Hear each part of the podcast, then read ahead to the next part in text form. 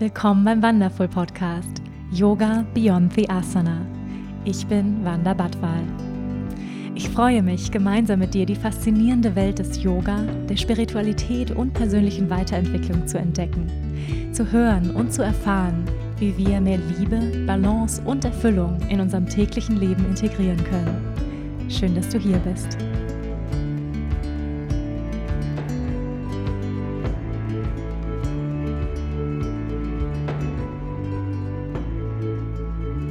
Hallo und schön, dass du da bist. Hier bei einer neuen Folge bei Yoga Beyond the Asana, der Wonderful Podcast. Ich freue mich sehr, dass du hier bist. Bevor wir in die heutige Folge reinstarten, lass uns erstmal für einen gemeinsamen Moment im Hier und Jetzt landen. Das heißt, ich lade dich ein, dass du für einen Moment alles aus der Hand legst. Erlaub dir für einen Moment innezuhalten, das Tempo zu verlangsamen Ganz egal, wo du gerade bist, ob du auf dem Weg zur Arbeit bist, kannst du diese Übung mitmachen oder ob du in deinem Zimmer sitzt oder beim Spazierengehen in der U-Bahn. Und wenn du kannst, dann schließ jetzt für einen Moment deine Augen. Nimm ein paar tiefere Atemzüge ein durch die Nase und einmal aus durch den geöffneten Mund. Lass deine Schultern sinken und mach das noch zweimal.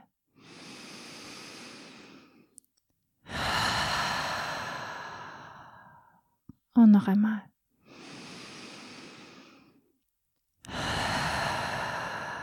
Lass alle Anspannung los. Und wenn du gerade unterwegs bist, dann richte dein Bewusstsein jetzt mehr auf deinen Körper, auch wenn deine Augen geöffnet sind. Spür deinen Körper in diesem Moment in Kontakt mit der Unterlage, auf der du sitzt. Oder deine Fußsohlen, die in Kontakt sind mit der Erde unter dir, wenn du gerade läufst.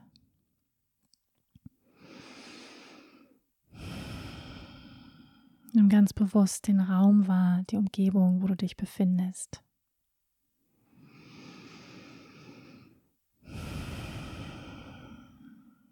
Und nimm ein paar weitere bewusste Atemzüge ein und aus.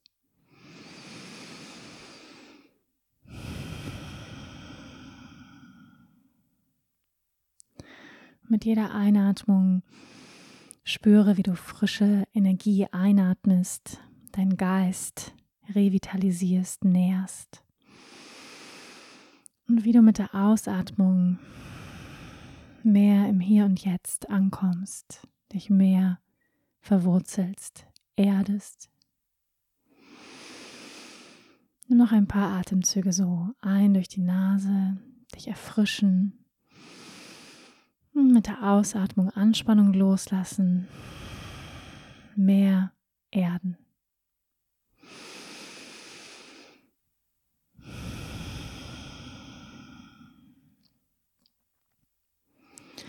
Und erlaub dir all deine Gedanken zu entspannen.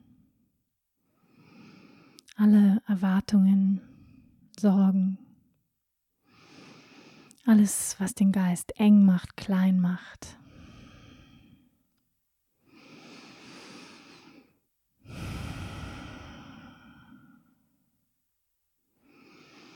Und so als ob vor dir ein endloser Ozean auftaucht. Atme die frische Meeresluft ein. Und wenn du ausatmest, entspann dich mehr, entspann den Geist. Und sieh dieses endlose Meer vor dir, dieses Meer an Möglichkeiten.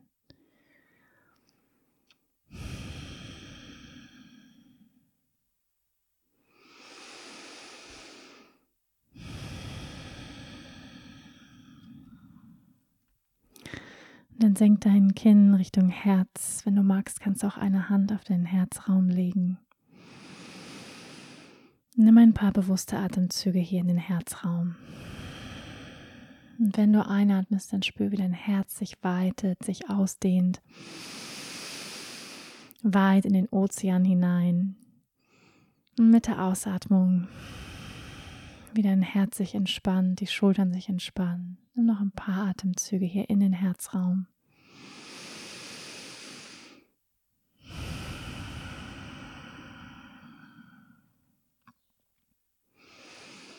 Wenn du einatmest, dann spüre, wie du Liebe einatmest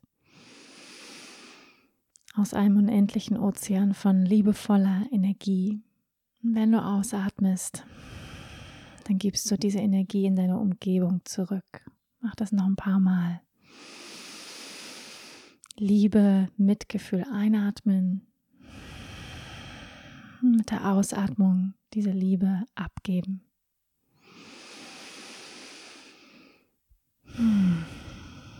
Vielleicht mal ausseufzen.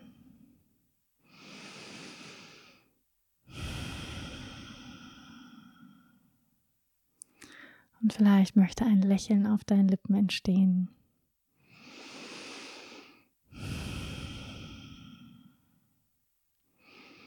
Und in diesem Zustand mit einem offenen, entspannten Geist, einem liebevollen, mitfühlenden Herzen,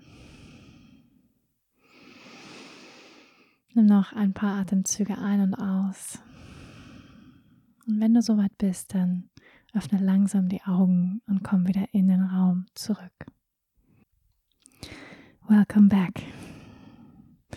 Ja, ich hoffe, dass du dir die Zeit nimmst, diese kleine Meditation am Anfang dieses Podcasts hier mitzumachen und dass du jedes Mal die Wirkung wahrnehmen kannst, die dich mehr in den gegenwärtigen Moment bringt, mehr zu dir, dich mehr mit dir verbindet. Und aus diesem Ort der Präsenz können wir jetzt in den Podcast starten. Hello. Ich freue mich sehr, dass du da bist und ich möchte zu Beginn erstmal Danke sagen für all die wundervollen Nachrichten, die ich in den letzten Wochen bekommen habe von euch ähm, zum Thema Schwangerschaft, bewusste Empfängnis, ähm, unerfüllter Kinderwunsch. Ähm, ja, in den letzten Folgen ging es viel darum, die letzte Folge, da ging es um ja, die heilende Wirkung von Atem, falls du sie noch nicht gehört hast, mit dem wundervollen Lehrer Max Strom. Ähm, eine großartige Folge, die ich, ähm, eine meiner Lieblingsfolgen, glaube ich, ein wundervoller Mensch und eine sehr berührende Folge war das auch. Ich möchte einfach Danke sagen, dass ähm, ihr meinen Podcast hört. Und ähm, ja, vielen, vielen Dank dafür und für eure Bewertungen und euer Feedback. Das bedeutet mir wirklich ganz, ganz viel. Und ähm, ja, jedes Mal, wenn ich hier alleine vor dem Podcast sitze, dann versuche ich mir mal vorzustellen, wer alles diesen Podcast hört. Und ich freue mich deswegen immer umso mehr, wenn ich auch Gesichter dazu sehe und, und weiß, bei wem kommt es eigentlich an.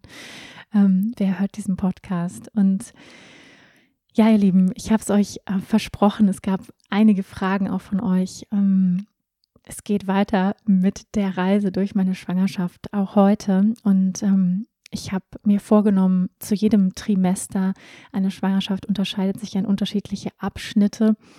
Ähm, das erste, das zweite und das dritte Trimester. Und meine Intention ist, dass ich zu jedem Trimester eine Folge mache mit meinen persönlichen Erfahrungen, meinen Erkenntnissen, meiner persönlichen Geschichte durch meine erste Schwangerschaft. Ähm, eine wahnsinnig aufregende Reise und ich würde das gerne mit euch teilen. Meine Absicht dahinter ist wirklich, ähm, ja, viele Dinge auch auszusprechen. Ähm, ein Freund von mir hat diesen wundervollen Satz gestern gesagt, gesunde Menschen sprechen miteinander. Und ähm, dieser Satz ist irgendwie hängen geblieben bei mir, weil ich glaube, es liegt so viel Heilung darin, wenn wir Dinge aussprechen, wenn wir sie ausgesprochen hören, wenn andere sie aussprechen. Und ich muss sagen, dass ich ähm, ja auf viele neue Gefühle, mh, hm, Situationen gestoßen bin innerhalb der letzten Monate, innerhalb der Schwangerschaft, äh, wo ich vorher keine Ahnung von hatte. Und ähm, es hätte mir bestimmt geholfen, hätte ich einen solchen Podcast gehört, äh, sagen wir so. Also einfach mal so ein paar Dinge einfach schon mal gehört zu haben. Ich glaube, das hätte mir total geholfen. Und ich habe auch das Gefühl, es gibt einfach sehr viel Tabuthemen rund um das Thema Kinderkriegen, ähm, Ängste, Sorgen, moralische Verurteilungen und so weiter. Und damit möchte ich gerne etwas brechen oder ich sag mal so, ich möchte meinen Beitrag leisten, einfach, dass wir offener über diese menschlichen Themen reden können, dass mehr Frauen sich ermutigt fühlen, über ihre Erfahrungen in der Schwangerschaft zu sprechen, über ihre Ängste, über ihre Gefühle. Und ähm, das tue ich hiermit.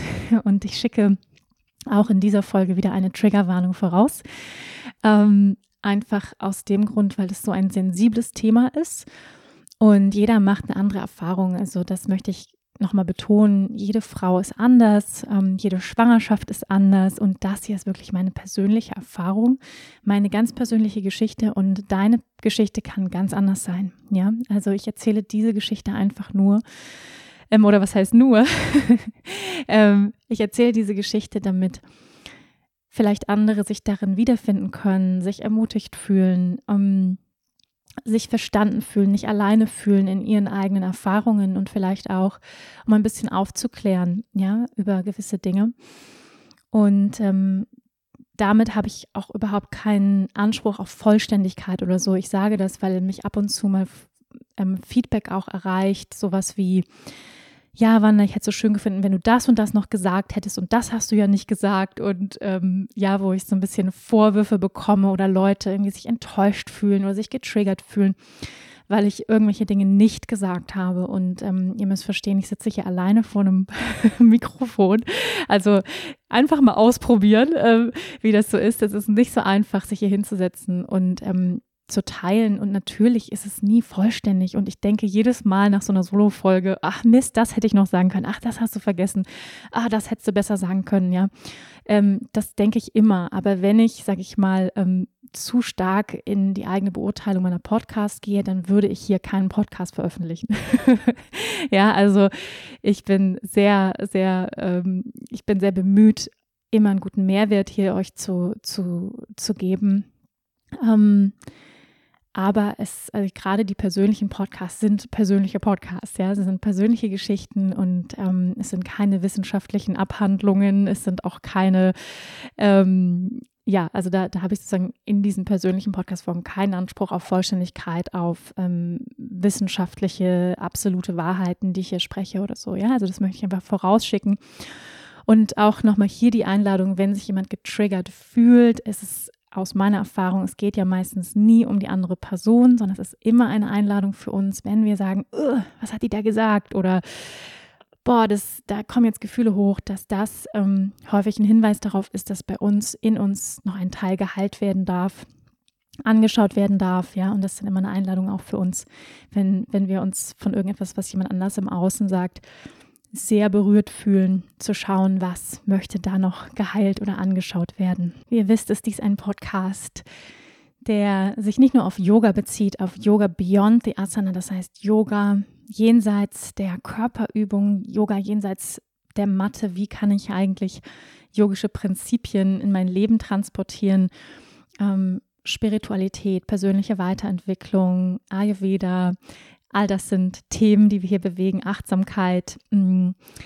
Und deshalb schaue ich auch, sage ich mal, ähm, meine persönliche Geschichte durch die Schwangerschaft möchte ich aus den unterschiedlichen Bereichen anschauen, ja. Also das heißt, ähm, auf der körperlichen Ebene, ja, was passiert, das wollen wir uns heute in dieser Folge anschauen und ich möchte es mit euch teilen, was, was sind körperliche Veränderungen und es gab da einige Fragen von euch die geistige Ebene, ja, was passiert auf einer geistigen Ebene in einem solchen Transformationsprozess einer Schwangerschaft, was passiert emotional und was passiert auch spirituell ähm, in diesen in diese, auf dieser aufregenden, ähm, transformierenden Reise, also aus diesen unterschiedlichen Aspekten wirklich holistisch ja, ähm, betrachtet, möchte ich mir ähm, das mit euch anschauen, das erste Trimester. Und ich habe mir überlegt, dass ich gerne das erste Trimester in zwei Teile aufteilen möchte, also zwei Podcasts. Ich übe mich gerade darin, kürzere Podcasts zu machen, ihr Lieben, was gar nicht so einfach ist, weil ähm, ja, ihr wisst es selber, das Leben ist voll und ähm, wenn man sich viele Gedanken macht, wenn man bewusst lebt, dann nimmt man ganz viel wahr, wenn man sensibel ist und das ist häufig schwierig, das in eine halbe Stunde zu packen oder ähm, oder in eine Stunde, ja, ein, ein, ganzes, mehrere Monate. Und das erste Trimester geht ja drei Monate und deswegen habe ich mir überlegt, ich mache zwei Folgen vom ersten Trimester.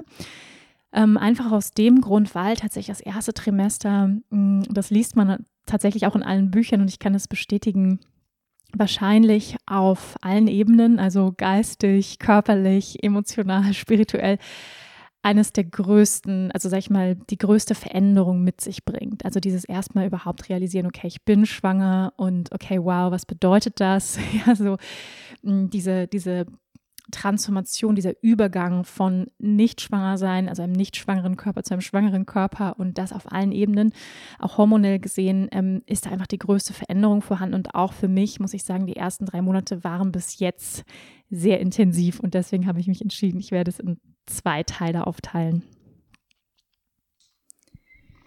Ein paar Fragen, die ihr mir gestellt habt, waren zum Beispiel, Wanda, wie geht es dir körperlich? Was passiert im Körper und welche Veränderungen nimmst du wahr? Wie gehst du mit den Veränderungen um? Wie geht es dir damit? Welche Nahrungsergänzungsmittel nimmst du? Achtest du auf eine besondere Ernährung während der Schwangerschaft? Hast du deine Ernährung verändert? Das waren zum Beispiel einige Fragen, die, sag ich mal, sich rund um ähm, ja, den, auf den Körper beziehen. Dann gab es andere Fragen rund um Ängste. Ja, wie gehst du mit Ängsten in der Schwangerschaft um? Welche Ängste hast du? Oder wovor hast du am meisten Angst? Und zum Beispiel, wie gehst du mit Ängsten um? Bleibt das Baby? Ist das Baby gesund? Ja, diese Fragen haben euch sehr bewegt. Und dann auch die Frage Richtung Geburt, was für eine Geburt ich plane, Hausgeburt, welche Voruntersuchungen ich ähm, habe machen lassen. Das waren auch noch einige Fragen, die ich heute hier in dem ersten und zweiten Teil des ersten Trimesters gerne mit euch bewegen möchte. Ja, ich danke euch auf jeden Fall nochmal äh, an dieser Stelle einfach fürs Zuhören, weil auch für mich ist dieser Podcast ein absolutes Geschenk. Ähm, denn auch ich ja, verarbeite integriere meine eigene Geschichte, meine eigenen Erfahrungen, wenn ich sie selber ausspreche. Ja, das ist einfach sehr, sehr heilsam für mich, aber ich hoffe auch für dich, ähm, wenn du es hörst. Und ähm, jetzt gerade in diesem Moment sitze ich hier in Portugal ähm, in unserem Ferienhaus, wo wir Urlaub machen. Und bin mittlerweile am Ende des zweiten Trimesters, also ich bin jetzt fast schon im siebten Monat und darf jetzt aber nochmal für diesen Podcast mit euch zurückreisen in die Vergangenheit. Und zwar Anfang des Jahres in den Januar. Und ähm, ja, ich nehme euch mal mit dahin. Ähm, ja, als ich erfahren habe, dass ich schwanger bin, das war genau am 4. Januar. Ähm, wahrscheinlich wird man das Datum nicht vergessen, an dem man realisiert, man ist schwanger. Ähm, und ich hatte es, glaube ich, schon im letzten Podcast erzählt. Ich hatte tatsächlich an Silvester einen Schwangerschaftstest gemacht, der negativ war. Und ähm, daraufhin bin ich davon ausgegangen, okay, ja, ähm, ich, er ist negativ und ich habe auch an Silvester ein bisschen Sekt getrunken. Ich trinke nicht viel Alkohol, weil ich eine Histaminintoleranz habe und das nicht so gut vertrage. Beziehungsweise muss ich dann immer Tabletten damit nehmen, die das Histamin aus meinem Körper transportieren. Also mache ich ganz, ganz selten. Ja, und ähm, ja, auf jeden Fall habe ich das aber dann gemacht an Silvester. Eben, ihr kennt das so ein bisschen Sekt trinken und wir hatten ein sehr ruhiges Silvester, aber trotzdem. Ähm, und ja, super viel Zucker gegessen über die Feiertage, mich super ungesund ernährt. also fettig, zuckerhaltig, wie es halt so ist, Weihnachten, Silvester. Und dann kommt ja häufig der große Detox dann Anfang des Jahres. Ähm, naja, auf jeden Fall aus diesem, ähm, also ich mal, aus dem herauskommend und, und, ein paar entspannte Tage mit der Familie gehabt, ähm, habe ich dann diesen Schwangerschaftstest gemacht und ähm, er war positiv am vierten und ich konnte mir das dann nur so erklären, beziehungsweise bin ich dann nochmal zurückgelaufen und hatte den alten noch im Mülleimer, habe ich dann da rausgefischt und gesehen, dass der dann auch positiv gewesen ist. Das heißt, er ist einfach nachgedunkelt, ja, da gibt es ja diese zwei Striche und wenn zwei Striche da sind, ist man schwanger. Und äh, der war dann in der Zwischenzeit nachgedunkelt. Aber am Anfang sind die Hormone halt noch nicht ganz so stark, so in den ersten drei, vier Wochen. Und deswegen kann es dann eben auch länger dauern, dass man ein positives Ergebnis bekommt.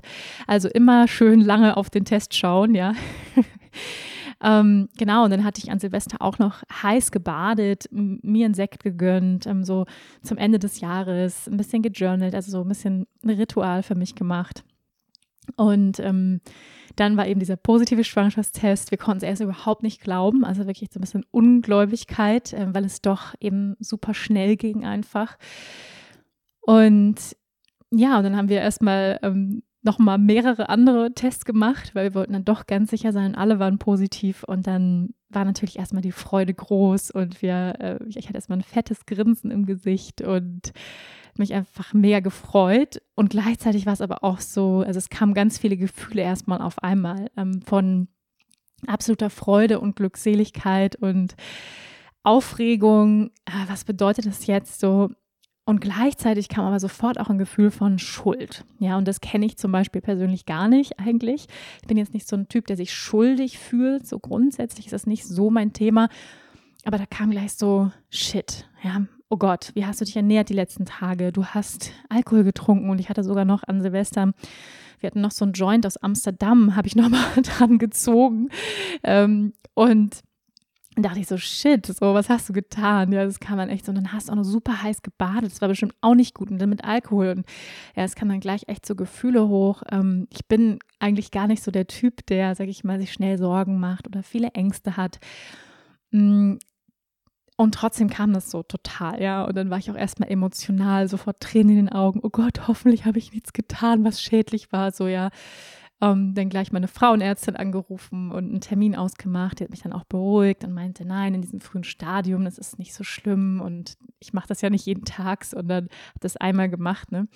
Ähm, aber trotzdem, das waren so erste Gefühle und ähm, dann eben auch ganz, ganz viel Freude und ich hatte tatsächlich auch schon ein, ein Schwangerschaftsbuch bei mir liegen und bin dann gleich begeistert irgendwie, habe dann gesagt, ha, ich habe Lust, mehr über, über Schwangerschaft auch zu lernen, zu lesen, was passiert im Körper. Also war einfach auch, ja, total freudig, äh, voller Vorfreude, ähm, habe mir Bücher bestellt, ähm, habe mich einfach mega drauf gefreut, jetzt auch auf diesen Prozess und auch zu erfahren, was passiert jetzt alles so körperlich und emotional und überhaupt. Und ähm, ja, habe dann auch ziemlich schnell angefangen zu lesen in unterschiedlichen Büchern. Ähm, ich habe, muss echt sagen, ich liebe Bücher und ich habe wahnsinnig viele Bücher und auch viel zu viele Bücher.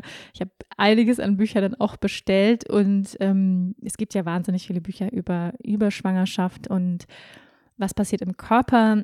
Und ich habe eine unterschiedliche, sag ich mal, Auswahl, eben einmal so dieses biologische, was passiert im Körper, ähm, dann eben aber auch, was für mich ganz wichtig war, auch ein Buch, was spirituell ist, was ja diesen Aspekt beleuchtet. Das kann ich euch total ans Herz legen von Gomuk, Kundalini-Yoga in der Schwangerschaft kann ich total ans Herz legen euch. Es geht nicht nur um Kundalini-Yoga, sondern es geht einfach auch um ihre Erfahrungen in der Schwangerschaft. Sie hat sehr lange Pränatal-Yoga unterrichtet, ihre Erfahrungen mit schwangeren Frauen und wie sie eben auch aus spiritueller Sicht mm, ja, diesen Prozess der Schwangerschaft beschreibt. Und es ist einfach wahnsinnig schön und berührend, dieses Buch, und sehr, sehr hilfreich.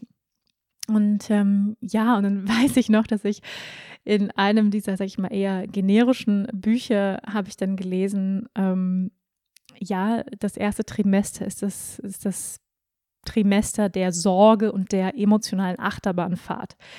Und ich dachte dann so, hm, also bei mir jetzt nicht. Also ich hatte zwar so ein paar ne, Gefühle irgendwie von erstmal so ein bisschen schuldig gefühlt und so, aber ich dachte so, weil ich muss sagen, durch meine tägliche Praxis, durch meine Meditation, durch das Yoga bin ich mittlerweile einfach emotional, mental sehr stabil. Ich habe gar nicht mehr solche Schwankungen, so Emotionsschwankungen, die ich so in meinen 20er Jahren oft erlebt habe.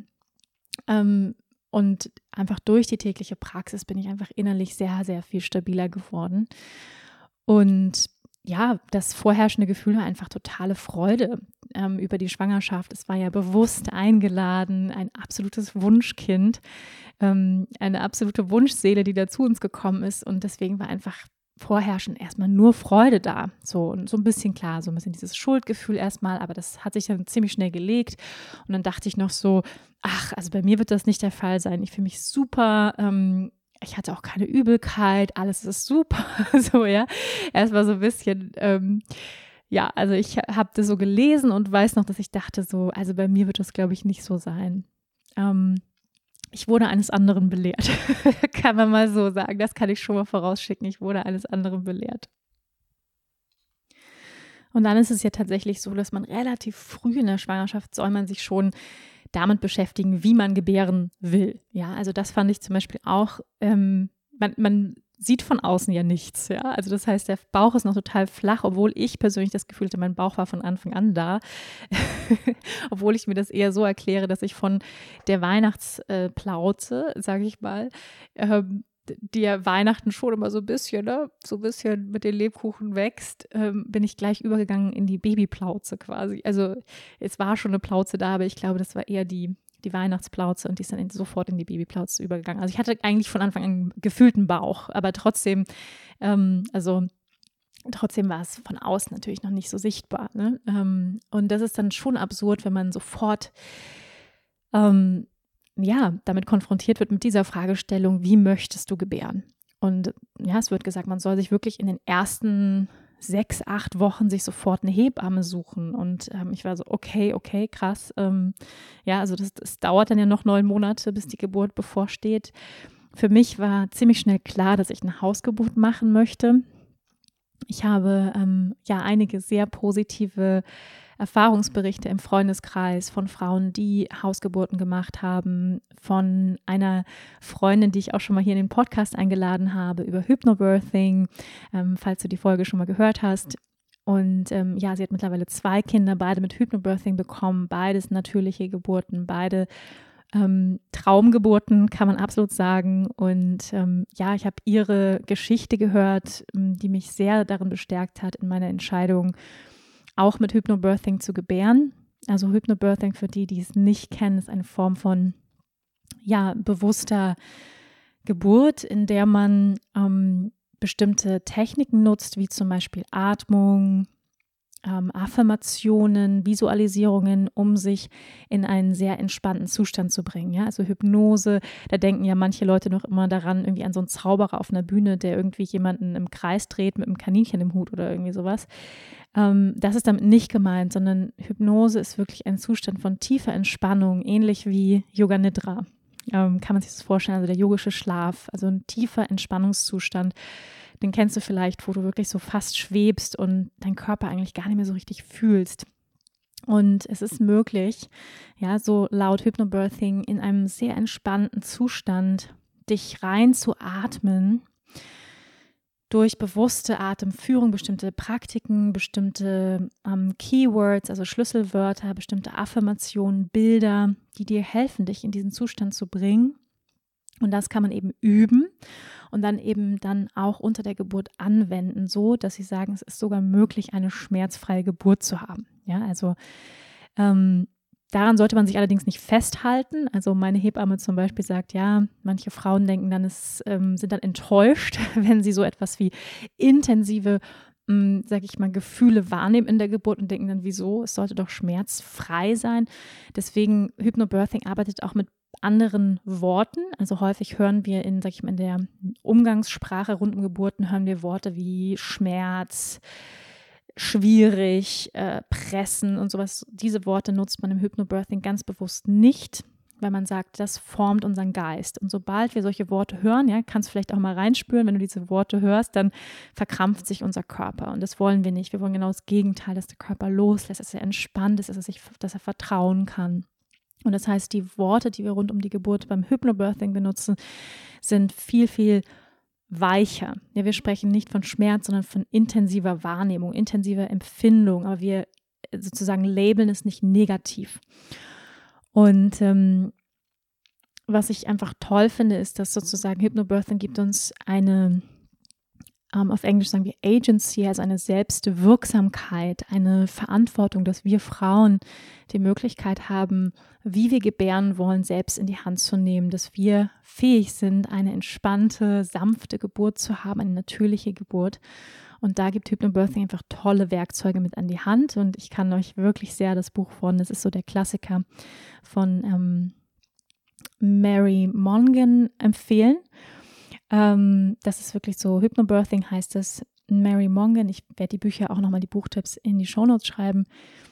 Das ist so der absolute Klassiker, da sind auch die Übungen drin, aber es ist natürlich nochmal gut, auch zusätzlichen Geburtsvorbereitungskurs zum Beispiel zu machen mit Hypnobirthing.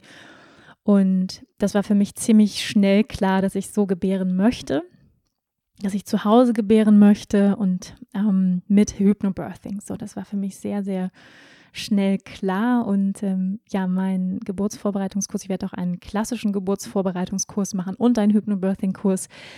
Das startet bei mir jetzt bald im, im Juli. Genau. Und das Tolle eben auch am Hypnobirthing ist, dass der Partner total mit einbezogen wird. Es ist nicht so, dass der Mann irgendwie so nebenbei steht und nicht weiß, was er tun soll, sondern er hat wirklich auch als Geburtsbegleiter eine ganz wichtige Rolle in diesem Prozess. Und das finde ich auch ganz, ganz wunderschön. Also ich kann es jedem nur empfehlen, dieses Buch zu lesen. Selbst wenn du dir nicht sicher bist, ob du damit gebären möchtest, einfach, ähm, ja, es auch nochmal ganz viel Geschichte, also Geschichte rund um Geburt und wie wir auch geprägt worden sind dass Geburten also einfach gesellschaftlich geprägt worden sind, dass Geburten irgendwie was Schwieriges sein oder was Schmerzhaftes sind. Und was mir so einleuchtet, ist, dass wenn wir uns Tiere anschauen, wie Tiere gebären, dann ist das häufig sehr entspannt. Ja, also ich habe neulich eine Dokumentation gesehen, wo ein, wo ein Schwein ganz viele Ferkel bekommen hat und die lag halt einfach da so und diese Ferkelchen sind so hinten aus ihr rausgekommen und sie hat diesen Prozess so durch sich durchfließen lassen. Ja, und das war ähm, ja, es war relativ entspannt und ich glaube ganz fest daran, dass wir Menschen das auch können, wir Frauen, wir sind dafür gemacht, ja, für Geburt und ähm, ja, und es kann einem einfach ganz viel, ganz viel Ängste nehmen und das würde ich auch jedem, jeder Frau empfehlen, ist, ähm, beschäftigt euch damit, ja, beschäftigt euch mit, wie möchtest du gebären, wo möchtest du gebären und sei dir bewusst, du hast die freie Wahl, ja. Ähm, das finde ich ganz wichtig, denn zum Beispiel meine Frauenärztin hat mich nicht gefragt. Ähm, ich hatte zum Glück schon sehr viel Klarheit darüber, ähm, habe mich schon damit beschäftigt, ähm, wie ich gebären möchte. Sie hat sofort gesagt, ja, in, welch, in welches Krankenhaus möchtest du denn gehen? Also sie hat mir nicht angeboten, dass es andere Möglichkeiten gibt, ja, und dass es zum Beispiel die Möglichkeit gibt, in, ins Geburtshaus zu gehen oder es die Möglichkeit gibt, eben zu Hause zu gebären. Und ich finde es einfach sehr wichtig, dass wir Frauen uns damit auseinandersetzen, dass wir Verantwortung übernehmen, dass wir selbstwirksam werden und sagen, ja, uns wirklich damit beschäftigen, damit wir auch eine Entscheidung treffen können, weil sonst ist es nicht wirklich eine Entscheidung, ja, sonst ist es einfach, ich mache einfach das, was alle machen, so ungefähr, oder was die meisten machen, oder aus Gründen der Angst gehe ich einfach ins Krankenhaus oder so. Ähm, und das ist ja nicht wirklich eine Entscheidung. Ja? Das heißt, ich habe mich nicht wirklich damit auseinandergesetzt. Und deswegen möchte ich einfach alle, die das jetzt hören und vielleicht ähm, ja, denen eine Geburt noch bevorsteht, ähm, dazu ermutigen, beschäftigt euch damit. Wie möchtet ihr gebären, mit wem? Ja, also zum Beispiel für mich war ganz klar, für mich kommt es nicht in Frage, mit fremden Menschen in einem Raum bei so einem intimen Prozess. Ja, so muss ich vorstellen, eine Frau, ja, also der mit breiten Beinen ähm, in einem Kreissaal zu sein, das kann natürlich auch total schön sein, ja. Und es gibt viele Geburten in Kreissälen, in Krankenhäusern, die wundervoll verlaufen. Aber für mich persönlich war irgendwie klar, das ist ein wahnsinnig intimer Prozess, ja. Also wir lassen uns ja auch nicht, sag ich mal, ähm, auf dem Klo, auf dem Scheißhaus lassen wir uns ja auch nicht zwischen die Beine gucken oder uns dabei filmen, ja. Also das Ne, und das ist ja ähnlich intim. Also ich sag mal, von dem Grad der Intimität her ist das für mich ähnlich, muss ich ehrlich sagen, ja. Und ähm, wo für mich irgendwie klar war, ich möchte nicht das Fremde, also die ich noch nie gesehen habe. Und das ist halt einfach in Krankenhäusern so, weil es ja Schichtdienst gibt, dass man einfach nicht weiß, welche Hebamme wird da sein, ähm, welcher Arzt wird da sein, das weiß man häufig nicht. Ja? Und das heißt, dann kommt einfach irgendjemand da rein ähm, und guckt dir da unten rein, so, ja. Und das kann auch sein, dass einem das dann völlig egal ist, sage ich mal, unter den Wehen. Aber ich habe einfach gemerkt, so, ich möchte ein vertrautes Umfeld. Es ist mir wichtig, dass ich die Hebamme kenne. Es ist mir wichtig, dass mein Partner dabei ist, ähm, was ja zum Beispiel in Covid-Zeiten jetzt teilweise auch nicht möglich war, dass der Partner überhaupt bei der Geburt dabei ist, was ich furchtbar finde, ähm, weil gerade dann braucht man ja den Partner irgendwie als, als Support, als Unterstützung. Und ähm, ja, das war für mich einfach sehr klar, dass ich da, ähm, ja, und das ist eben möglich im Geburtshaus oder eben auch zu Hause, wirklich ne, die Hebamme zu kennen, die dann dabei ist bei der Geburt. Und äh, meine Hebamme zum Beispiel ist eine Hebamme, die vor der Geburt, das heißt vorbereitend, mich betreut, während der Geburt und nach der Geburt. Das heißt wirklich, ich kenne sie dann wirklich gut. Ja, so eine, wird eine sehr enge Bezugsperson. Ähm, und es machen leider immer weniger Hebammen. Leider werden die vom System her nicht sehr gut unterstützt, muss ich sagen, in Deutschland. Das hat Versicherungs- ähm, oder, oder Gründe der Versicherung, ähm, weil eben viele Versicherungen nicht das sozusagen übernehmen. Ja, diese, diese Verantwortung, dass vielleicht was passieren könnte. Was man da einfach sagen muss, ähm, ist, dass ich glaube, 90 Prozent oder 80 Prozent der Frauen wären medizinisch fähig, eine Hausgeburt zu machen. Ja, also die meisten. Ähm, es ist nur dann nicht möglich, wenn es medizinische Gründe gibt, das Baby irgendwie eine Schieflage hat, ähm, es eine Schwangerschaftsvergiftung gibt. Also es gibt viele Gründe, warum, also medizinische Gründe, warum es nicht möglich ist. Und das muss man natürlich abchecken, ist ganz klar. Und das muss man auch noch bis kurz vor der Geburt abchecken. Und ich würde es auch nicht machen, wenn ich das Gefühl habe oder wenn da rauskommt, es gibt irgendwelche medizinischen Gründe, die gegen eine Hausgeburt sprechen, dann würde ich das natürlich nicht forcieren. So, das ist ganz klar für mich. Ähm, aber der Wunsch ist auf jeden Fall bei uns in den vier Wänden ähm, im gemütlichen Zuhause zu gebären mit einem Birthing Pool. Also man kann dann einen, einen ja, Swimmingpool, so einen aufblasbaren Pool ausleihen, so einen Geburtspool. Der wird dann mit einer richtigen Matte ausgelegt.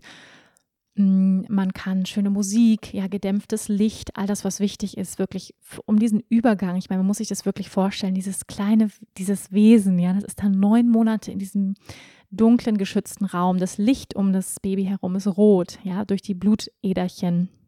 Die machen zwar noch nicht die Augen auf ähm, in der Frucht, im Fruchtwasser, aber die spüren und, und hinter den geschlossenen Augenlidern, zum Beispiel, wenn wir, ja, wenn die Sonne, Sonne scheint, dann sehen wir das ja auch. Das heißt, die nehmen Lichtveränderung wahr, die nehmen Temperatur wahr, die nehmen Stimmen wahr, sind schon wahnsinnig sensibel und kriegen ganz viel mit schon im Mutterleib. Und dieser Übergang ist ja auch krass für das Baby, ja von diesem geschützten Raum, von diesem ersten Zuhause in deinem Leib, in deinem Mutterleib, dann in die ja grelle Welt da draußen, ja, in, in der Luft. Ich meine, die sind ja im Wasser, neun Monate im Wasser, also Wasserwesen. Wir bestehen ja auch aus 70 Prozent Wasser und dann kommst du in dieses komplett andere Element.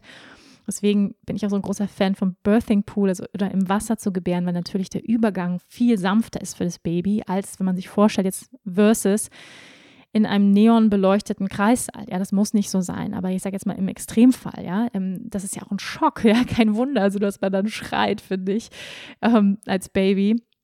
Schreien natürlich auch aus anderen Gründen, weil sie erstmal Luft holen müssen und das ist ja zum ersten Mal, dass die den ersten Atemzug nehmen. Ähm, aber das ist irgendwie für mich ganz klar, dass ich da so, ich sag mal, so sanft wie möglich diesen Übergang gestalten möchte für mein Baby, für mich. Ähm, in einem geschützten Rahmen, wo ich meine Musik hören kann, wo ich mich bewegen kann. Ähm, ich habe mir einen Geburtsball gekauft, ja, diese, ähm, diese Gymnastikbälle, die kennst du, diese großen, auf denen man auch gut sitzen kann. Übrigens auch sehr gut für den Schreibtisch geeignet als alternatives Sitzmittel. Ähm, und ja, das habe ich mir schon früh überlegt, dass das so meine Traum, meine Traumgeburt, und das ist übrigens auch Teil des Hypnobirthings, wirklich die eigene Traumgeburt innerlich zu gestalten. Das heißt, wie lange soll die Geburt sein? Wer soll da sein? Ähm, was für Musik soll gespielt werden? Ne? Affirmation, also all das ist Teil der, des Hypnobirthings. Ich werde auch noch mal einen eigenen, ich werde noch mal einen Podcast machen, wo es nur darum geht und wo, nachdem ich den Kurs gemacht habe, wo ich einfach so ein bisschen auch davon erzähle. Und dann natürlich hoffentlich auch ähm, über die Geburtserfahrung. Ja, also drück mir die Daumen, dass das alles gut, gut geht mit der Hausgeburt, dass ich das machen kann. Also jetzt im Moment bin ich guten Mutes, dass ja medizinisch alles gut ist, dass ich das umsetzen kann. Genau, aber das muss noch tatsächlich bis kurz vor der Geburt muss das sozusagen immer mal wieder abgecheckt werden, ob das möglich ist.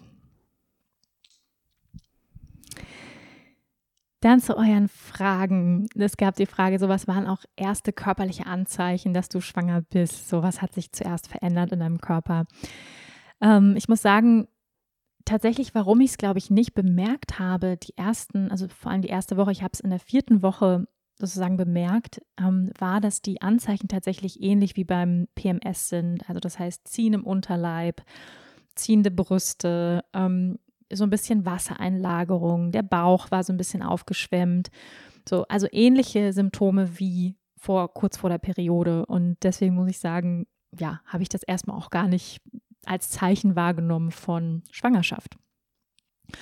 Ja, und dann gab es sag ich mal, diese typischen Anzeichen, die man ähm, im ersten Trimester verortet, so ein bisschen Müdigkeit in den ersten Tagen am Morgen. Ich muss aber sagen, es hat sich echt in, bei mir in Maßen gehalten. Ich weiß, dass andere wirklich sterbensmüde sind.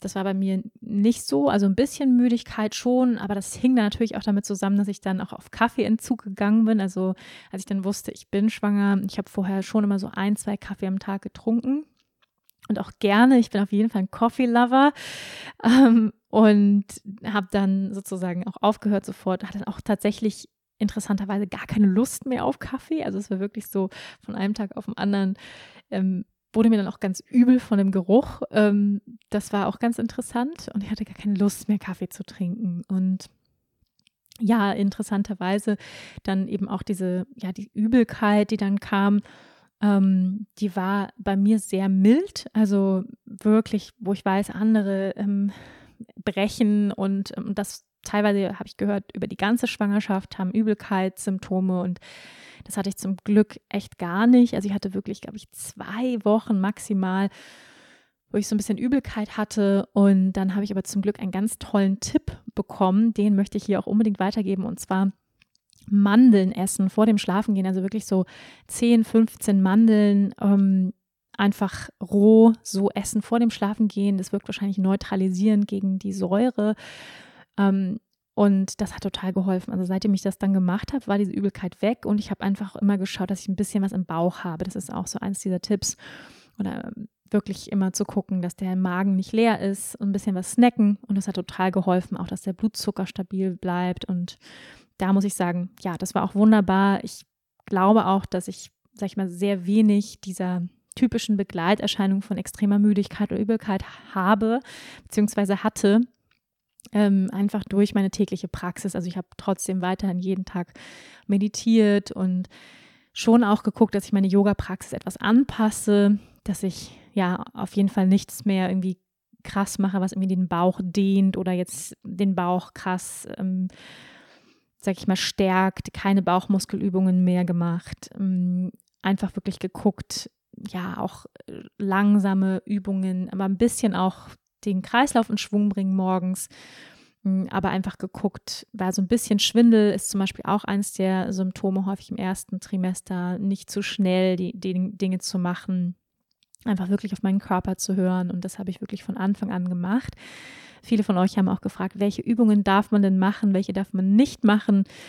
Ähm, ja, also erstmal so ganz grundsätzlich hier an dieser Stelle. Es gibt natürlich einige Bücher auch rund um Schwangerschafts-Yoga und ähm, ich selbst bin auch Prä- und Postnatal-Yoga-Lehrerin, habe bereits die Ausbildung schon vor vielen, vielen Jahren gemacht und unterrichte auch im Moment Pränatalstunden.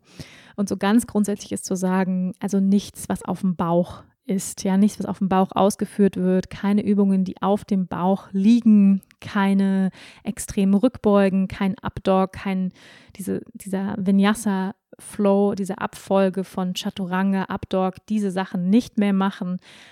Ähm, nichts, was extrem die Körpervorderseite dehnt, weil der Körper sich natürlicherweise ausdehnt und wir wollen sozusagen nicht überdehnen. Ja, so sanfte Rückbeugen, sowas wie zum Beispiel die Brücke, ähm, oder ein Krieger 1, sowas ist okay, aber wir sollten wirklich darauf achten, nicht den Bauch zu sehr zu dehnen, weil das kann auch eben zu Rissen führen im Gewebe. Auch keine Bauchmuskelübungen mehr. Das ist sozusagen komplett gegen das, was die Natur machen möchte, weil die Natur will, dass der Körper weich wird. Ja, soll weich werden und sich dehnen. Das ist das, was körperlich passiert durch die Ausschüttung von Progesteron, Relaxin, durch die Schwangerschaftshormone ähm, soll der Körper weich werden. Und wenn wir jetzt versuchen, den wieder festzumachen durch zum Beispiel Bauchmuskelübungen, dann entstehen zum Beispiel Risse im Körper. Also deswegen, liebe Mädels, versucht bitte nicht irgendwelche Bauchmuskelübungen zu machen in dieser Zeit, sondern eher das Gegenteil. Also wirklich den Bauch weich lassen. Ähm, keine Drehungen, die den Bauch quetschen, die Bauchorgane quetschen. Also gerade die ersten drei Monate sind so die Zeit des Einnistens, sagt man, und man möchte wirklich ruhig machen. Und das finde ich so spannend, auch am ersten Trimester, weil man sieht von außen noch nichts, ja, oder bei vielen nicht. Ähm, und das kommt natürlich darauf an, bei der zweiten Schwangerschaft erzählen viele, da sieht man das sofort. Ähm, ich persönlich hatte ausgeführt, man sieht es sofort, aber erstmal ist es nicht sichtbar, ja. Und ähm, man kaschiert vielleicht auch so ein kleines Bäuchlein unter dem Pulli oder so aber im Körper passiert einfach so unheimlich viel. Also es wird wirklich von vornherein, ähm, das komplette Hormonsystem umgestellt. Mm, es, es werden andere Hormone ausgeschüttet. Deswegen tauchen häufig in dieser Anpassungsphase auch Stimmungsschwankungen auf. Der ganze Körper muss erstmal realisieren, ja, dass er schwanger ist. Und das ist einfach, das darf man nicht unterschätzen. Und das, ähm, eine Freundin von mir hat zu mir gesagt, es wäre so schön, wenn alle Frauen, sobald sie wissen, dass sie schwanger sind, erstmal in so einen Retreat gehen können für neun Monate, so ein Schwangerschaftsretreat und erstmal mit anderen schwangeren Frauen sich richtig gut gehen lassen, einfach nur schwanger sind, ja. Und das, und das ist irgendwie so das, das Bild, das Idealbild, sage ich mal. Das kann, können ja die meisten von uns nicht machen. Ähm, weil sie vielleicht noch arbeiten gehen müssen auch und Geld verdienen müssen oder ähm, ja einfach Verpflichtungen haben, vielleicht noch andere Kinder haben und häufig ja bleibt gar nicht so die Möglichkeit zu sagen, ich bin jetzt nur schwanger, so was natürlich schön wäre, weil ähm, ich muss auch sagen, auch ich habe das unterschätzt, also unterschätzt, was da einfach passiert im, im Körper. Und es sind einfach, ja das sagen auch die, die Hebammen, die Frauenärzte, es ist der Moment der größten Anpassung und was ich zum Beispiel auch nicht wusste, ist, dass unser Immunsystem in dem Moment, wo wir schwanger sind, sofort droppt. Also das heißt, das Immunsystem fährt runter und wir sind viel anfällig, anfälliger für jegliche Form von Infektionen. Ja, die Möglichkeit zum Beispiel eine Blasenentzündung zu kriegen, Erkältung zu kriegen, Grippe zu kriegen. Deswegen empfehlen auch einige Frauenärzte eine Grippeimpfung. Ähm, ich persönlich habe das nicht gemacht und würde auch davon absehen, eine Grippeimpfung zu machen, einfach weil ich persönlich sehr empfindlich auf Impfungen reagiere. Das muss natürlich jede Frau für sich selbst entscheiden. Ähm, aber das ist der Grund, warum das manche empfehlen. Und der Grund, warum das Immunsystem sozusagen schwächer wird in der Schwangerschaft, ist, dass der Körper sonst den Embryo abstoßen würde. Ja, was ich zum Beispiel nicht wusste, dass sozusagen es ja erstmal wie so ein Fremdkörper ist und der Körper muss sich erstmal daran gewöhnen, dass da jetzt sozusagen ein weiteres Lebewesen sich von dir ernährt, also von dem, was du isst, den Nährstoffen, die du isst, alles, was du zu dir nimmst.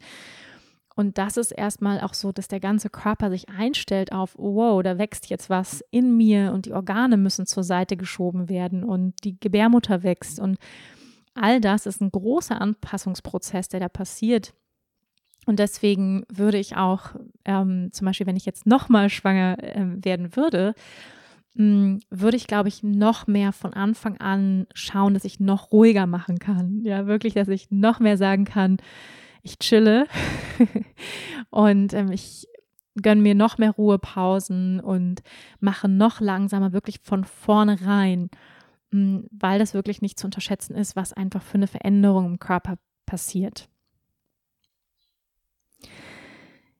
Dann gab es so die Frage, ob ich auf bestimmte Lebensmittel besonders Lust hatte, so in den ersten drei Monaten. Da wird ja auch häufig gesagt, dann ähm, verschärft sich auch so unser Geruchssinn, unser Geschmackssinn wird sehr viel feiner, ja, unsere Intuition wird sehr viel feiner. Wir haben auf einmal ganz klar Lust auf bestimmte Dinge. Ich muss sagen, ich habe mich immer so darauf gefreut, wenn ich mal schwanger bin. Ich bin so gespannt, saure Gurken mit Sahne oder so, ja. Ähm, aber das war leider überhaupt nicht der Fall. Also ich hatte keine Lust auf saure Gurken mit Sahne.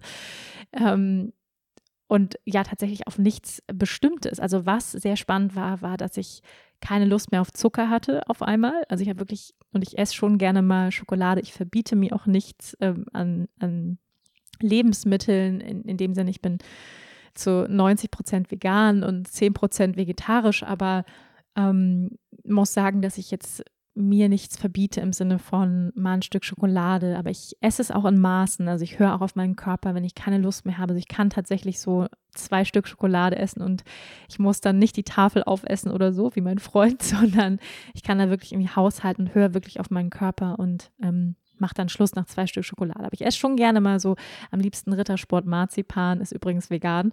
Ähm, oder auch Rittersport ähm, Pfefferminz, stehe ich total drauf, die so ein bisschen dunkler sind. Ein Kühlschrank sehr geil.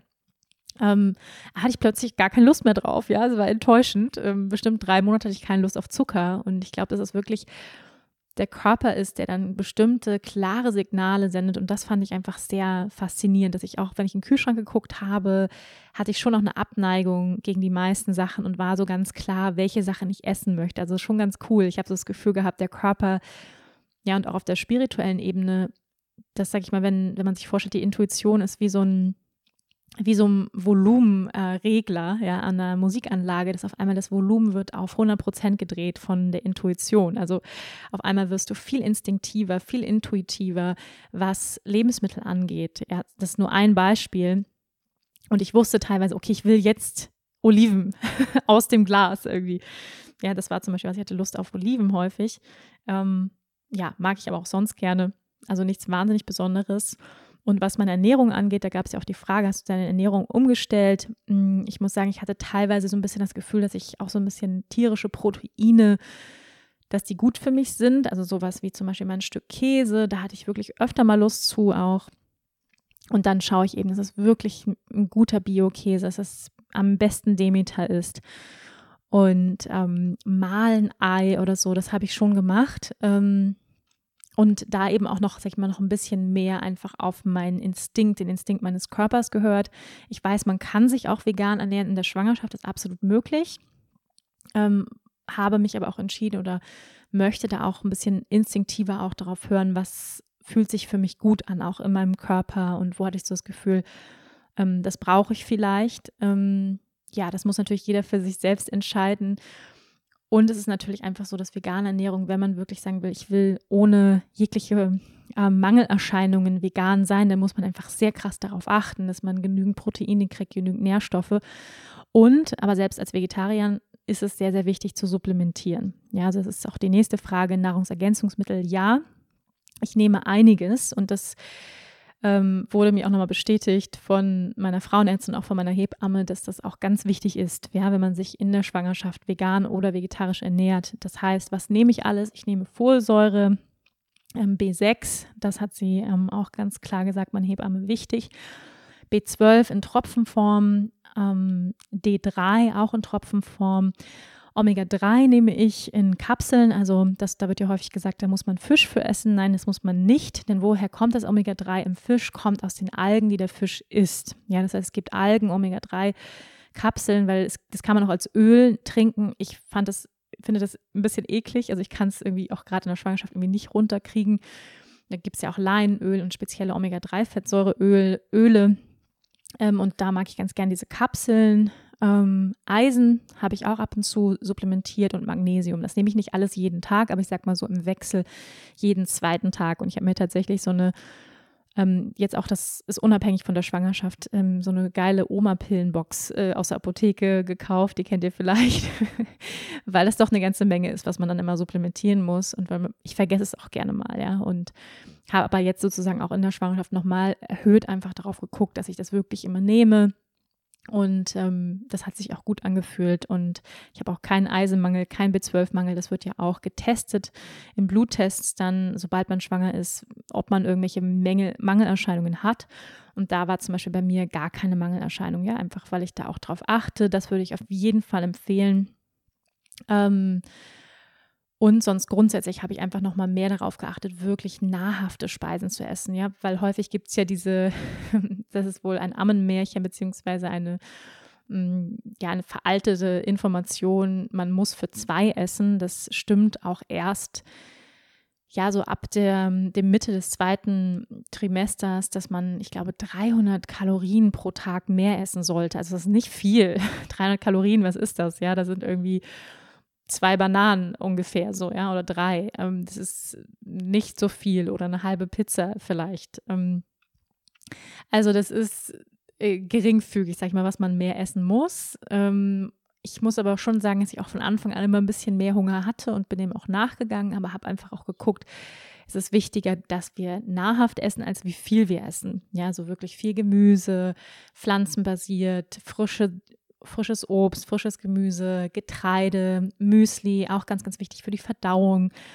Ja, wirklich zu gucken, ähm, Samen, Leinsamen, wichtig für die Verdauung, mit Trockenfrüchten zu arbeiten, ähm, sich da ein Müsli zu machen jeden Tag, das ist sehr, sehr, sehr gut. Das habe ich auch, da habe ich, sag ich mal, noch mehr einfach Fokus drauf gelegt, da immer ähm, abwechslungsreich und auch ja, immer am Tag wirklich eine gesunde, eine gesunde Mahlzeit zu bekommen. Und da habe ich dann auch meinen Freund mit beauftragt, ähm, dafür auch zu sorgen, weil ich ähm, ja auch im ersten Trimester noch sehr mit meinem Buch beschäftigt war ähm, und bis auch jetzt, muss ich sagen, bis vor einer Woche noch.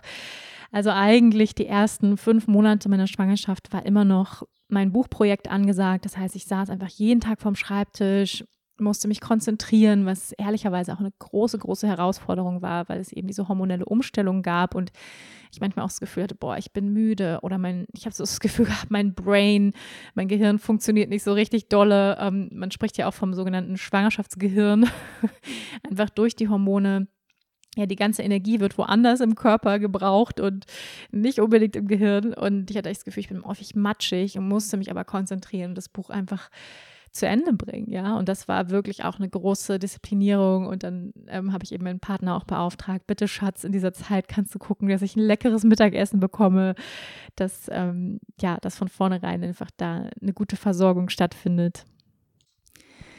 Ja, und um nochmal bei dieser Frage zu bleiben, wie hat sich der Körper verändert? Ähm, wie habe ich die Veränderung wahrgenommen? Wie ging es mir mit diesen Veränderungen im Körper? Ich muss sagen, ich habe mich da total hingegeben von vornherein. Ich fand es einfach wunderschön, dass mein Körper jetzt das Zuhause für dieses Baby ist und dieser Körper ein Baby ernähren kann. Ja, was für ein Wunder, was für ja, was der Körper da einfach leistet, ist, leistet, ist einfach unglaublich. Und ich muss sagen, ich staune jeden Tag der Schwangerschaft darüber, ähm, was dieser Körper einfach leistet. Das ist einfach absoluter Wahnsinn, wofür unser weiblicher Körper gemacht ist. Also was er einfach schaffen kann. Und ich muss sagen, ich habe mich da von vornherein total rein ähm, ja, reinschmelzen lassen und mich da total hingegeben, diesen Veränderungsprozess und fand es einfach auch total schön, so rund und weich zu werden. ja, das kann ich nicht anders sagen. Ähm, und äh, klar, es ist erstmal auch ungewohnt, ja, weil man nimmt zu. Also, und ich habe jetzt, glaube ich, so zwölf Kilo ungefähr zugenommen. Ich wiege so viel wie noch nie zuvor und man merkt das auch, ja. Also, man, dieses extra Gewicht spürst du. Mm, und ja, das ist erstmal auch natürlich eine komplett andere Wahrnehmung deines eigenen Körpers. Der Körper verändert sich total. Ähm, ja, die Brüste werden riesig und ähm, der Bauch wird riesig und das ist erstmal ein anderer Körper, den man da, in den man da hineinwächst. Und gleichzeitig fand ich es aber auch total schön. Also ich konnte das total annehmen, dass das so ist und ähm, ja, auch mit einem Gefühl verbunden von Stolz, ja, dass, dass dieser Körper das Zuhause von meinem Baby ist, dass dieser Körper dieses Kind ernähren kann, ja, dieses heranwachsende Wesen. Und das ist einfach ein absolutes Wunder. Und von daher, ich habe mich da von vornherein total mit angefreundet. Und mir war auch immer klar, dass die Schwangerschaft auch ein Loslassprozess ist, ja ein Loslassen von einem alten Ich, wie ich mich vielleicht vorher gekannt habe oder wie ich mich vorher im Spiegel ange angeschaut habe und dass mein Körper sich auch verändern darf. Ja, das ist ja häufig, finde ich, in unserer Gesellschaft von Perfektionierung und äh, Instagram-Filtern manchmal so dieses Gefühl, man darf sich gar nicht verändern. Und aber auch stolz darauf zu sein, ja, mein Körper darf sich verändern und er darf weich werden und er darf sich weiten.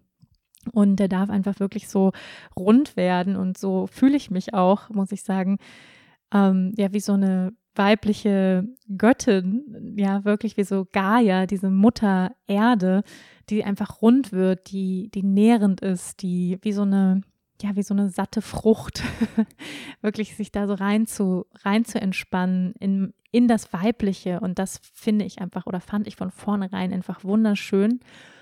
Und ich habe muss auch sagen, ich habe dadurch nochmal eine andere Beziehung zu meinem Körper entwickelt. Das ist sehr, sehr spannend und fand auch von vornherein, fand ich mich, wenn ich mich im Spiegel gesehen habe, immer wunderschön. Also ich fand mich schwanger immer wunderschön und dachte immer so, das sieht toll aus. Also das ist wunderschön, der runde Bauch, die runden Brüste, der Popo. Ähm, und auch das Gesicht, ja, die Haut wird sehr, sehr schön, die Haare werden dicker. Also durch die weiblichen Hormone ähm, die der Körper eben übermäßig produziert, das ist ja diese, diese Fülle. Ja, man fühlt sich so voll und so strahlend von innen. Und einige von euch haben mir das auch netterweise auch geschrieben, was mich sehr gefreut hat, ähm, weil ich mich tatsächlich auch so fühle. Also das nicht immer und nicht jeden Tag. Es gibt auch Tage, wo ich denke, so, oh Gott. Aber ähm, so die meiste Zeit wirklich so diese Fülle und dieses, dieses Strahlen tatsächlich. Und das sagt man ja auch, ne, wenn ähm, man eine schwangere Frau sieht, dass sie so, so einen Glow, so einen Schwangerschaftsglow hat. Und ich kann das wirklich bestätigen und fand das einfach von vornherein wunderschön, diese Weiblichkeit auch nochmal so in meinem Körper zu fühlen und ähm, ja, habe da sozusagen komplett Ja zugesagt zu diesem Veränderungsprozess.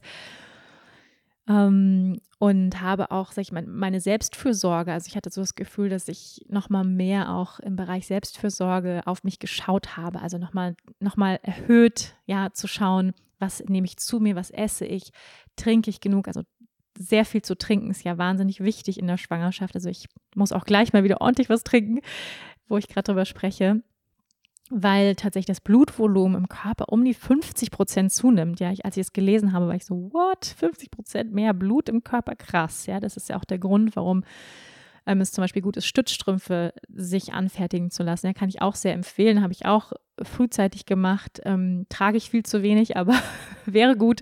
Oder wenn man viel am Schreibtisch sitzt, Stützstrümpfe zu tragen, das ist wirklich wichtig, eben um die Durchblutung anzuregen, zu fördern, kalt-heiß Dusche ist gut, ja, über die Beine immer so ein kalter Guss und natürlich auch mit einem, so einem Trockenschwamm oder so einem Noppen, so einer Noppenbürste wirklich das Gewebe zu massieren. Das habe ich echt von vornherein gemacht.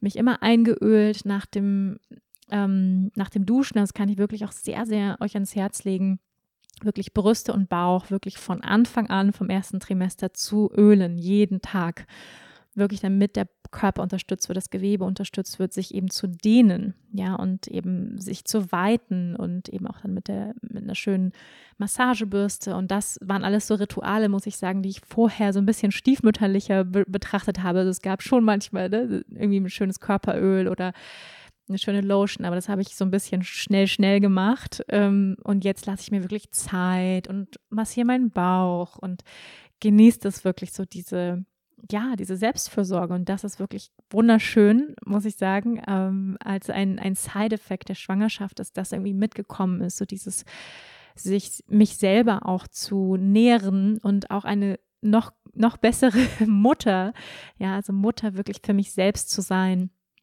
ähm, für meinen Körper zu sein, dieses Zuhause des Babys. Und das, ja, das war von vornherein ähm, etwas, was, was ich praktiziert habe, was ich geübt habe. Und eine der, ja, der ersten Lessons meines Babys, und das habe ich euch, glaube ich, schon erzählt in dem Podcast um, Slow Baby, ist wirklich das Verlangsamen. Und das war ja eine der ersten Lessons, eine der ersten Learnings, die ich von meinem Baby bekommen habe. Ich bin davon überzeugt, dass unsere Kinder hier sind, um uns äh, ja Dinge auch beizubringen und zu lehren. Und mein Baby hat mir auf jeden Fall schon gelehrt im ersten Trimester, verlangsame, mach langsamer. Ähm, du musst dich entlasten. Weniger machen, mehr sein, mehr wirklich in dieses Yin-Prinzip gehen, in die Hingabe. Und ähm, ja, am Anfang des Jahres, ich muss sagen, da bin ich auch ein bisschen insane ähm, also auf Deutsch ein bisschen verrückt, was manchmal so meine Planung angeht mit meinen eigenen Energiereserven. Und ich hatte eigentlich für dieses Jahr geplant, mein Buch zu Ende zu schreiben, ähm, was ja so auch eigentlich ein großes Projekt ist. Ne? Und nebenbei wollte ich dann noch ein 50-Stunden-Training hatte ich geplant. Eine 50-Stunden-Fortbildung. Vielleicht war der ein oder andere, die ein oder andere von euch auch angemeldet. Ähm, es war ein 200 Stunden Yoga-Teacher-Training geplant und Ende des Jahres sogar das erste Modul des 300-Stunden-Trainings beziehungsweise 500 Stunden. Und ähm, ja, wenn ich da jetzt so dran zurückdenke, dann denke ich, warst du eigentlich vollkommen wahnsinnig. Ähm, natürlich habe ich alles geplant, bevor ich wusste, dass ich schwanger bin. Ne? Das ist klar. Aber auch ohne die Schwangerschaft ist es einfach viel, ja, sehr, sehr viel, ähm, auch an Energie, die ich rausgebe und ja, da geht es ja nicht nur darum, dieses Training zu geben, sondern das Training vorzubereiten, Lehrer zu navigieren, das Manual zu schreiben. Also da gehört ja unheimlich viel dazu und dann auch meine eigene Präsenz und Energie an diesen Tagen. Und wenn ich so Trainings gebe, dann geht mein ganzes Herzblut in dieses Training und meine ganze Liebe ähm, zu den Schülern auch. Und ja, ich liebe, was ich tue, aber habe dann einfach gemerkt, ziemlich früh in der Schwangerschaft, du schaffst es nicht. Also du kannst dem nicht gerecht werden. Und ich hatte noch sehr lange gehofft. Ich habe dann zuerst die Entscheidung getroffen, ich sage das 200 Stunden Training ab, was eigentlich im April diesen Jahres gestartet hätte. Und habe ich dann schweren Herzens absagen müssen, wo natürlich ganz viele enttäuscht waren. Das war für mich so schlimm zu wissen, so viele sind jetzt enttäuscht und haben sich darauf so lange gefreut. Und Oh, das war für mich eine wirklich große Entscheidung, muss ich sagen. Und ähm, das war eine schmerzhafte Entscheidung, weil ich auch gerne von mir selbst denke, ach, das schaffst du alles, alles gar kein Problem, komm, reiß dich zusammen. Also wo ich gerne auch mich pushe und dann eben aber auch über meine eigenen Grenzen gehe und einfach gemerkt habe durch die Schwangerschaft, selbst wenn du wollen würdest, du würdest es nicht schaffen, ja, und auch meinem eigenen Anspruch gerecht zu werden. Ich möchte ja nicht das Training einfach irgendwie stattfinden lassen, sondern möchte es ja auch auf dem höchsten Standard stattfinden lassen, ja, wirklich ähm, eine, eine tolle Präsenz und eine tolle Inhalte einfach ja liefern meinen Schülern und nicht, ähm, sag ich mal, so halbherzig irgendwie dabei sein, weil ich irgendwie keine Energie mehr habe. So, das ist eben auch nicht die Version, die ich mir dafür vorstelle. Und das war für mich wirklich ein großer, großer Schritt, muss ich sagen, das abzusagen. Und dann eben hatte ich gedacht, okay, das 50-Stunden-Training, das geht ja nur in Anführungsstriche sechs Tage ähm, an zwei Wochenenden. Aber diese sechs Tage sind eben auch gefüllt, also acht Stunden am Tag, wo ich unterrichte, wo ich spreche, wo ich Yoga-Sessions, Meditationen anleite, wo ich Vorträge halte. Und es ist wahnsinnig intensiv. Das ist auch ganz toll, aber eben, wenn man schwanger ist, wenn man weniger Energie hat, das Immunsystem geht runter. Ähm, und da musste ich dann einfach sagen, okay, stopp. Und das war ja eine de, der ersten Lessons im ersten Trimester für mich. Und das hat sich dann geäußert eben in einem ähm, meinem Ischias-Nerv, der sich entzündet hatte durch meine Hüfte durch, im unteren Rücken ich habe immer noch Yogastunden gegeben, ich gebe auch immer noch Yogastunden, aber habe eben gemerkt, auch dass diese Vorbeugen ähm, teilweise mir überhaupt nicht gut tun und ähm, eben Nerv eingeklemmt haben. Da war dieser Nerv entzündet. Ich habe viel gesessen. Ähm, das Buch, was mir im Nacken ähm, saß, ja eben auch Deadlines. Ähm, was einfach auch natürlich Druck ausgelöst hat, ja, und dann eben das bevorstehende Training und ich hatte so gehofft bis zum Schluss, dass ich es irgendwie schaffe, aber musste dann eben einfach mir selber eingestehen, Wanda, du bist schwanger, come on, so du schreibst gerade noch ein Buch und dann noch ein Training geben und du gibst noch Yoga-Klassen und hast einen Podcast und ein eigenes Online-Studio, was du betreust. Ähm, so, tritt mal kürzer, so ja, mach mal langsam. Und das war für mich ähm, ja eine große, große Lesson, muss ich sagen, ähm, wirklich ein bisschen weniger zu machen, auch Nein zu sagen zu Dingen, und das war aber auch total schmerzhaft, ja, weil ich gerne es gemacht hätte und mich schon drauf gefreut habe. Und ja, da einfach wirklich ehrlich zu mir zu sein, auf meinem Körper zu hören. Und das wäre auch so das, womit ich euch heute entlassen möchte, für alle die, die schwanger sind im ersten Trimester und das jetzt gerade hören oder die schwanger werden wollen. Ähm, wenn du kannst, dann würde ich dir sagen, so, so früh wie möglich mach langsamer, ja, wenn du kannst. Ähm, entlaste dich, gönn dir Pausen, nimm dir Zeit zum Journalen, zum, ähm, also zum Schreiben, zum Lesen, zum Schlafen auf der Couch, gönn dir einen Mittagsschlaf, leg die Beine hoch, öl deinen Körper ein, mach Dinge, die dir gut tun, ess nahrhaftes Essen, trink genug, also wirklich so Selbstfürsorge, Selbstfürsorge, Selbstfürsorge, ja, also wirklich auf deine Basic Needs hören, so was brauchst du was braucht dein Baby, was braucht dein Körper, also wirklich so.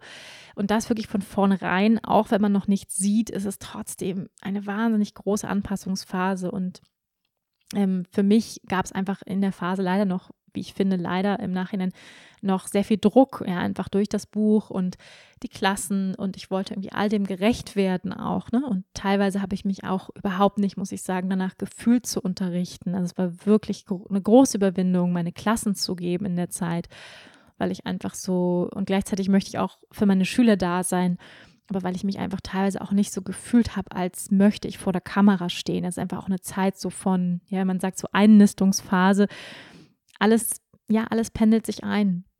Und auch du als Frau pendelst dich ein auf diesen neuen Zustand der Schwangerschaft und erstmal zu realisieren, wow, ich bin schwanger. Und ich muss sagen, es gab ja in den ersten drei Monaten immer wieder Morgende, wo ich aufgewacht bin und vielleicht kennt ihr diesen Zustand zwischen Wachen und Schlafen und du kommst so aus dem Bett und du denkst eigentlich noch gar nichts und dann gibt es so einen Moment, wo du denkst, ach krass, ich bin ja schwanger. So, also wo es immer mehr in dein Bewusstsein so runtertröpfelt, so ich bin ja schwanger. Und ähm, es so ein Teil manchmal gibt in dir, der das vielleicht sogar vergisst irgendwo, ja, und dann, ach krass, ich bin ja schwanger. Und das muss erstmal ankommen, so im Körper, im Geist, in deiner Seele, so erstmal wirklich ankommen, wow, du bist schwanger. Und das dauert einfach. Und sich das auch zu gönnen, diese Zeit. Und das ist auch eine Zeit, wo man nicht unbedingt so extrovertiert ist und gerne draußen ist und High Life macht. Also das möchte ich natürlich nicht verallgemeinern. Vielleicht ist es bei anderen vielleicht anders, aber bei mir war es jedenfalls so, dass ich mich eher zurückgezogen gefühlt habe. Also ich habe mich eher so ein bisschen wie in so einem Kokon gefühlt. Es war ja auch Winter noch und kalt und hätte ja lieber so ein bisschen so für mich, ich wäre gerne so ein bisschen mehr in mich gegangen und dann war es wirklich eine große Herausforderung, auch vor die Kamera zu treten und Yoga zu unterrichten und niemand wusste es ja auch und es ist ja auch so eine Zeit, wo man es ja noch niemandem erzählt.